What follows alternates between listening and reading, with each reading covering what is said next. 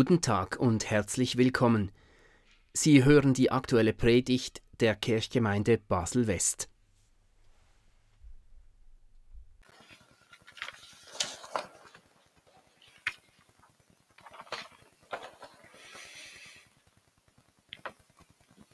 Und es begab sich, dass er an einem Ort war und betete.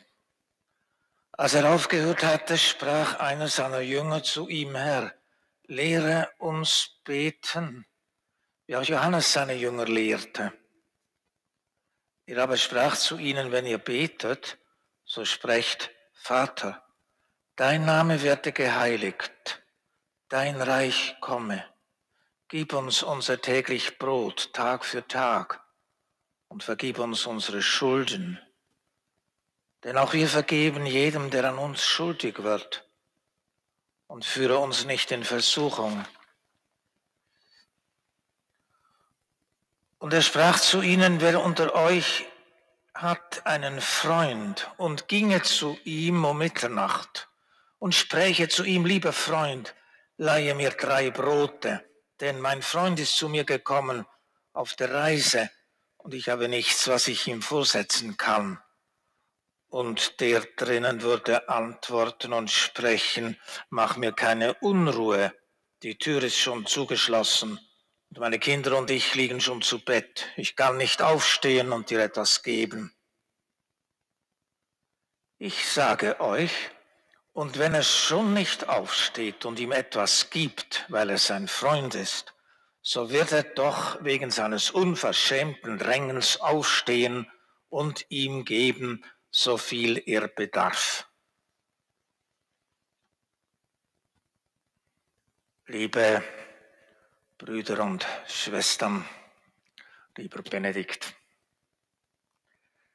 Ein Jesus-Schüler sagt zu Jesus, er solle sie beten lehren. Johannes habe dies seine Schüler auch gelehrt. Also denke ich, konnten sie es nicht oder nicht gut. Und das erleichtert mich, ich kann es auch nicht gut. Als ich nach der Schulzeit mich für das Fach Theologie entschied, musste ich meine Bedenken gegen den Pfarrberuf überspringen. Ich konnte nicht beten und ich konnte nicht singen. Was sollte ich mit den Kirchenliedern? Als ich in der Schule dem Singlehrer die Tonleiter falsch vorgesungen hatte, schüttelte er traurig, aber ergeben den Kopf, er hatte es nicht anders erwartet. Von da an ließ er mich in Ruhe. Nun ist zu singen und zu beten eigentlich einfach und natürlich. Kinder können es. In allen Religionen wird gebetet und gesungen. Freilich gibt Jesus im Unser Vater am Anfang zwei Hinweise, dass es damit doch nicht so von selbst losgehen kann. Wir sollen nicht sagen, du lieber Vater da, sondern in der Matthäus-Fassung, wie wir es gewohnt sind, heißt es, unser Vater im Himmel dem ursprünglichen Text auf Griechisch klingt es noch weiter weg. Unser Vater in den Himmeln, das reicht in eine ferne Welt. Die erste Bitte lautet, geheiligt werde dein Name. Und das ist von allen Bitten die geheimnisvollste in meinen Augen. Sie deutet nochmals auf etwas, das uns fremd ist. Es ist nicht umsonst, dass die Juden ungern direkt von Gott reden. Man kann ihn nicht erwähnen, wie wir sonst Gegenstände oder Personen oder Ideen erwähnen. Wenn eine jüdische Zeitung einmal das Wort Gott druckt, dann schreibt sie Gott mit Apostroph damit der Leser ein bisschen stolpert und aus der gewohnten Unbedachtheit herausfällt. Juden ziehen für das Göttliche Umschreibungen vor. Darum gibt es so viele Gleichnisse. Heilig. Mose sieht in der Wüste einen Dornbusch brennen, er verbrennt aber nicht. Mose will herausfinden, wie das zugeht. Er will nahe heran, da eine Stimme, tritt nicht näher, zieh deine Schuhe aus, der Ort, da du stehst, ist heilig. Heiliger Boden. Und ich verstehe, da ist der Ferne auf einmal nah, aber das Geheimnis wird gewahrt, geehrt. Die heilige Andersheit Gottes bleibt ungreifbar. Die Grenze zwischen uns und ihm ist durchlässig gemacht, aber nicht von uns aus, sondern von der anderen Seite her. Ich hörte vor Jahren einen archäologischen Vortrag zum Thema Geräusche. Die Rednerin beschrieb, wie zu biblischen Zeiten der Tag anbrach in Galiläa. Zuerst wahrscheinlich ein Hahn, der kräht, dann mehrere und dann hebt ein Klopfen an. Eine Frau hat sich auf die Türschwelle gesetzt, Körner in die Vertiefung ihres Mahlsteins geschüttet und mit einem rundlichen Handsteig klopft sie darauf, damit die Körner aufplatzen und durch ausdauerndes Klopfen ein Häufchen Mehl entsteht. Dann wird ein Esel schreien und ein Hund bellen und dann kommt weiteres Klopfen von anderen Schwellen her, bis sich das rhythmische Klopfen wie ein Klangteppich über das ganze Dorf legt. Die breite Bevölkerung in Galiläa war bitterarm. Die meisten Häuser oder Wohnungen bestanden aus einem einzigen fensterlosen Raum, die Hausfrau setzt sich noch fast in der Nacht in die Tür oder vor die Tür und klopft die Körner, um nachher einen Teig zu bereiten für das Fladenbrot. Nach dem Tag früh in der Nacht legt sich die ganze Familie zusammen auf ein großes Lager.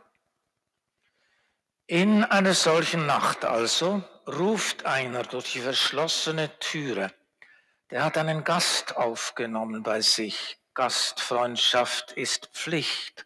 Nachts reiste man nicht, das ist zu riskant. Der eine, der dann unverschämt genannt wird, hat einen späten Wanderer aufgenommen, doch die Familie lebt von der Hand in den Mund. Er kann dem Eingekehrten nichts anbieten zum Essen. Da geht er zum Nachbar und klopft. Alles bleibt still. Nochmals neues Klopfen, dringlich. Von drinnen eine Stimme, ich kann nicht aufstehen. Und leise, undeutlich, wir haben uns doch alle schlafen gelegt. Der unvorhergesehen zum Gastgeber wurde, legt alle Zurückhaltung ab. Wütend nimmt er einen dritten Anlauf. Und Jesus, ich sage euch, wenn er schon nicht aufsteht und ihm etwas gibt, weil er sein Freund ist, so wird er doch seines unverschämten Betens, Bittens wegen aufstehen und ihm geben. Jesus sagt, beten müsst ihr, bitten müsst ihr, nicht ablassen dürft ihr. Das ist die erste Aussage. Und dazu redet dann auch der zweite Abschnitt, den wir nachher hören. Hier im Hintergrund steht noch eine weitere Aussage. Verfremdet und mit Humor erzählt Jesus mit dieser Geschichte von Gott. Kamen die Jünger sich nicht selbst schon vor wie der erfolglose Kropfer? Sie hatten nicht, was man von ihnen wollte, sie schämten sich ihres Unvermögens, sie ärgerten sich über die Hilflosigkeit derer, die sich an sie wandten und über die eigene Hilflosigkeit. Mussten sie da nicht in die Kälte hinaus und alles blieb stumm? Erleben nicht viele von uns eine Gottes Verweigerung? Betet, klopft, lernt, seid unverschämt.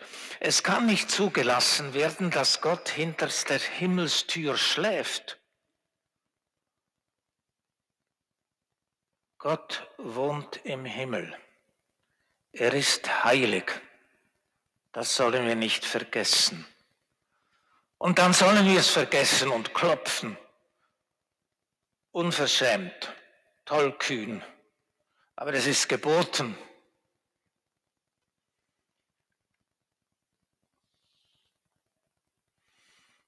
Ich bin dann doch Pfarrer geworden die Lieder mag ich so nachzutönen. Das Beten hat sich nicht viel verbessert, aber ich habe ein paar starke Bibelgeschichten kennengelernt in all den Jahren.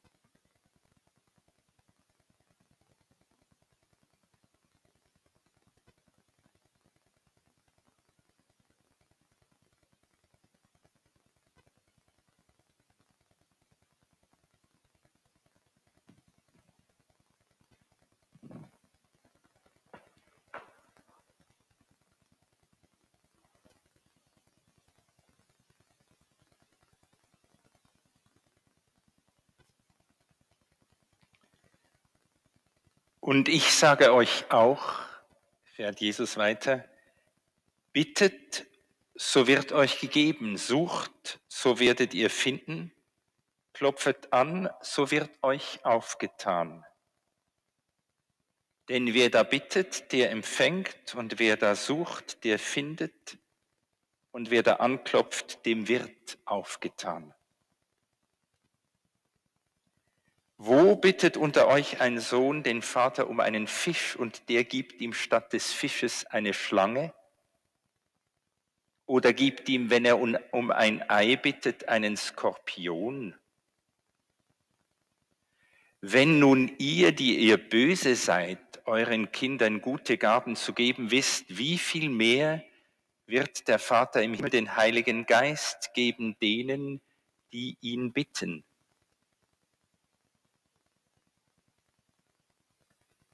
Liebe Schwestern und Brüder, unverschämt und tollkühn, aber geboten ist es zu beten, hast du uns soeben gesagt. Und in seinem abschließenden Abschnitt dieser großen Lektion zum Beten ermutigt Jesus uns mit dem schlichten Versprechen, wir würden empfangen, wenn wir bitten, finden würden wir, wenn wir suchten, und die Tür werde uns aufgetan. Wir bleiben nicht leer, wir bleiben nicht orientierungslos, nicht unbehaust. Klingt das zu schön, um wahr zu sein? Verspricht Jesus zu viel?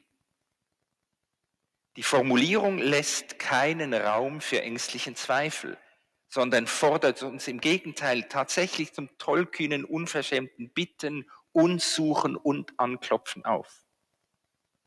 In allem, was Jesus sagt und tut, drückt er das tiefe Vertrauen aus, dass wir den unnennbaren heiligen Gott Vater nennen dürfen. Ihn anrufen mit dieser Bezeichnung, die eine positive Beziehung des Vertrauens und der Liebe nennt. Und dass Gott uns entsprechend begegnet, zügig, verständig, gnädig, fürsorglich. Vor etlichen Jahren habe ich einmal in der Theodorskirche zusammen mit meinen dortigen Kollegen den Gottesdienst gehalten. In meinem Predigteil ging es um jene Stelle aus dem Römerbrief, wo Paulus sagt, Gott selbst werde uns durch die Kraft seines Geistes dazu befreien, ihn liebevoll als Abba, als Pappe zu bezeichnen. Ich habe das damals so vorbehaltlos positiv ausgelegt, wie es mir aus dem Text des Apostels entgegenkommt. Nach dem Gottesdienst kam dann eine Kollegin auf mich zu, die älter und weiser war als ich. Weil sie mich und meinen Vater kannte, fragte sie mich, hast du beim Predigen daran gedacht, dass nicht alle mit der Bezeichnung Vater ähnlich positive Erinnerungen verbinden wie du? Hättest du nicht zumindest andeuten können, dass dir bewusst ist, wie grausam manche Väter ihren Kindern verweigern, was sie zum täglichen Leben nötig hätten.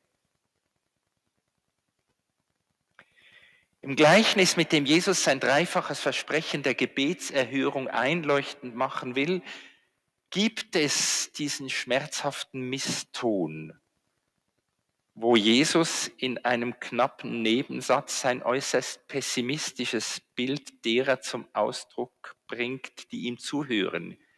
Ihr, die ihr böse seid. Öffnet Jesus damit den Raum für die dunkle Wirklichkeit, dass Väter ihren Kindern tatsächlich Steine statt Brot geben können.